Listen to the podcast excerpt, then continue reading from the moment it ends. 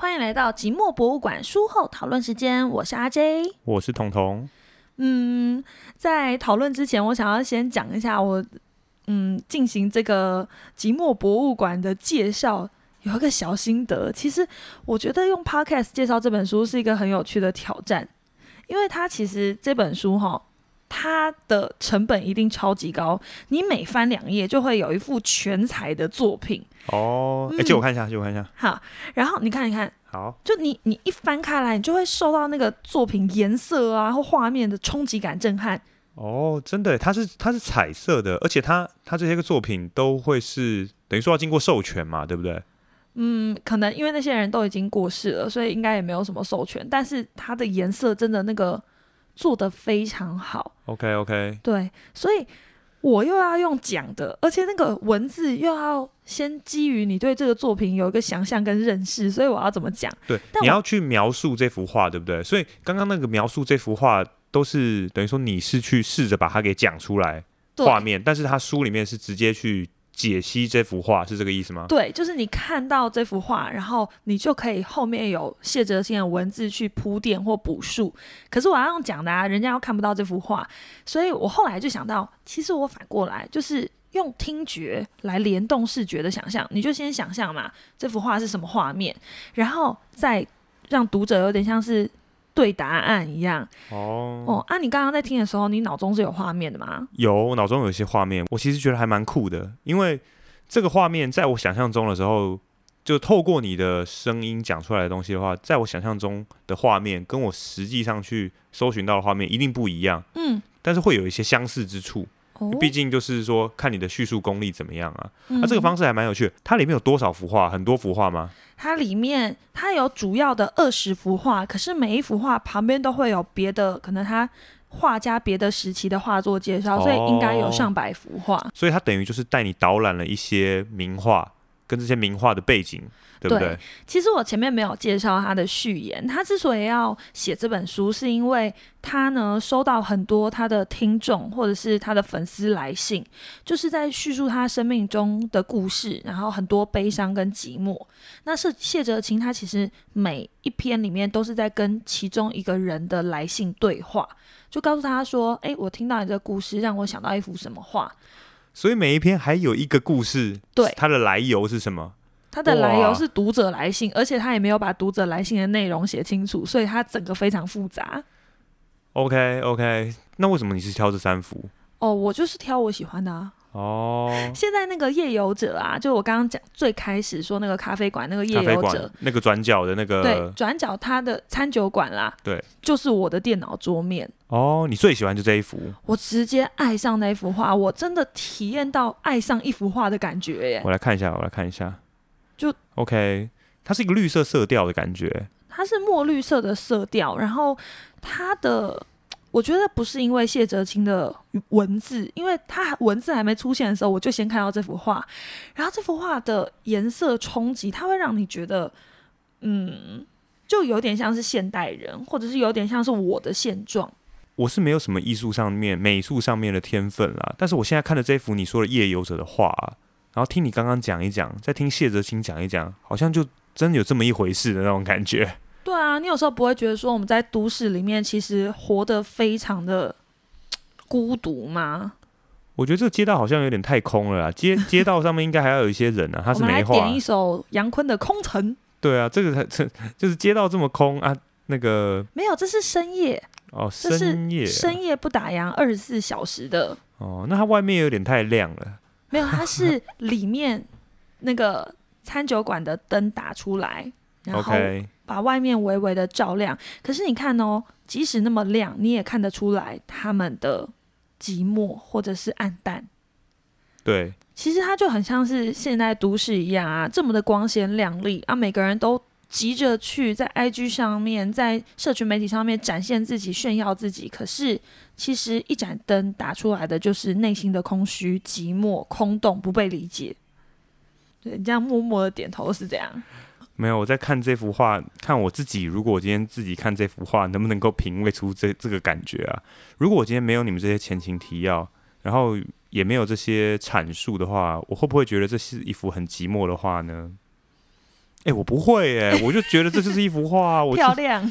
对啊，这就是啊，这可能真的是跟天分有关系耶。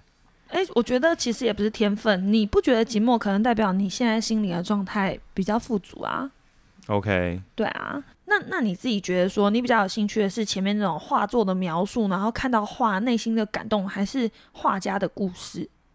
呃，画家的故事我觉得还蛮关键的，因为如果今天在品味这一幅作品的时候，我们缺乏一些画家的背景的话，好像有时候就会没办法没办法理解这幅画为什么会这样画。例如说你刚刚讲的那个第二部，上面那个女生啊，嗯，被钉满了钉子，然后中间身体又被被一个东西穿过去，嗯，啊，没想到这就是他的一生嘛，对不对？对，他他就是这么的残破，他就是这么的破碎。嗯，所以当我知道这件事情的时候，反而会加强我对这幅画的一个感情上面的连接。对，对，好像真的就是很痛这样子。嗯因为我其实在，呃看这本书之前，我就有在平台上面，因为我是一个蛮喜欢艺术的人，所以我都有看过佛列达的画。那我就觉得她是一个很标新立异的女生，就是很特别，然后都画那种很浓密的一字眉，跟那蜡笔小新，然后中间连起来，然后长胡子的女生，然后外面在讲她的故事，可能都说她风流成性啊，然后她还有个很狂的故事，她那个时候已经开刀，然后没有办法动了，但是有个她的画展，结果他还坚持要出席那个画展。他在所有医生的劝阻下，他就出院，但他没有办法动，所以他是被抬进去，然后躺在那个画展的中间，然后大家来跟他对话，这样。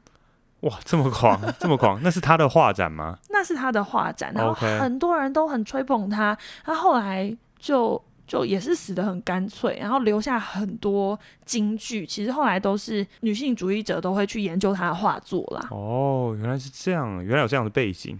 对，但是我听了他的故事之后，我还是吓到，我想说一个人的悲剧到底可以悲剧到什么程度？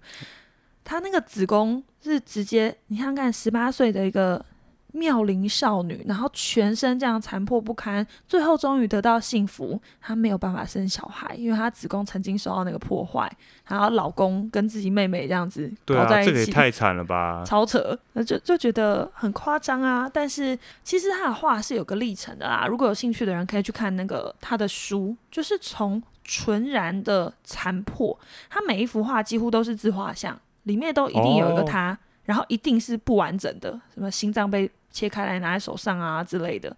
但是他最后有一幅画是。画中有两个他自己，一个是打扮的好漂亮，然后像洋娃娃一样，然后有一个是很残破，就是他平常画的那个样子，然后两个自己的手紧紧的握住。哦，很有一种有一种和解的感觉是吗？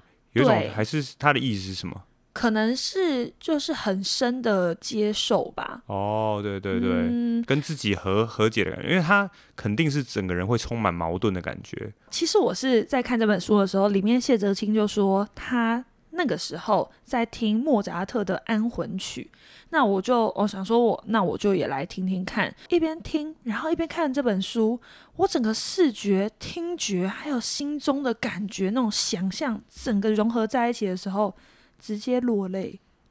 直接落泪。直接落泪啊，不知道自己在哭什么，就觉得啊，有一种有人懂我这一份心理，你不知道要称为寂寞，还是要称为我我我我很难叙述那种感觉，就是你的频率就整个跟他们都切在一起了。莫扎特他在临死之前最后创作的安魂曲，跟呃。我刚刚说的第一部里面，爱德华霍普的《夜游者》，或者是刚刚讲的佛列达，就那个呃破碎的脊柱的佛列达，他们的故事就整个交杂在一起，是你不会觉得是很悲怆的，你会觉得说啊，这么这么长的历史长河以来，有那么多人都共同品尝着某一份情感，就是某个瞬间某个情感，那这会让你觉得真的像是在天堂遇见的五个人里面讲的人啊，都是一体的，就是哦，所有人生的际遇，你的交错，不管是你真的跟人家擦肩而过，还是你看到别人生命的某个片段，这些交错都会让你深深的觉得你不是孤独的。好，我推荐大家去看这本书，就是也许你在看完之后，你对于自己或对于寂寞这件事情会有更好的理解或者是疗愈。那就到这里啦。我觉得我觉得还不错哎，我觉得你你讲的不错哎。如果有人有兴趣，就是说听你把所有的画作都描述一遍，然后再讲一讲，因为我们这次只讲了三两两到三幅嘛，嗯，对你再讲个五六次就可以把这本书讲完，这样子。有里面其实还有很多我喜欢的作品，但是我就牺牲掉了。好，那嗯也许有机会，或者说我们可以在啊，可以在 IG 上面把那个图抛出来跟大家讨论一下，让大家看一下，对不对？可以可以，好，那就这样喽，好，那我们就下礼拜见，拜拜拜拜。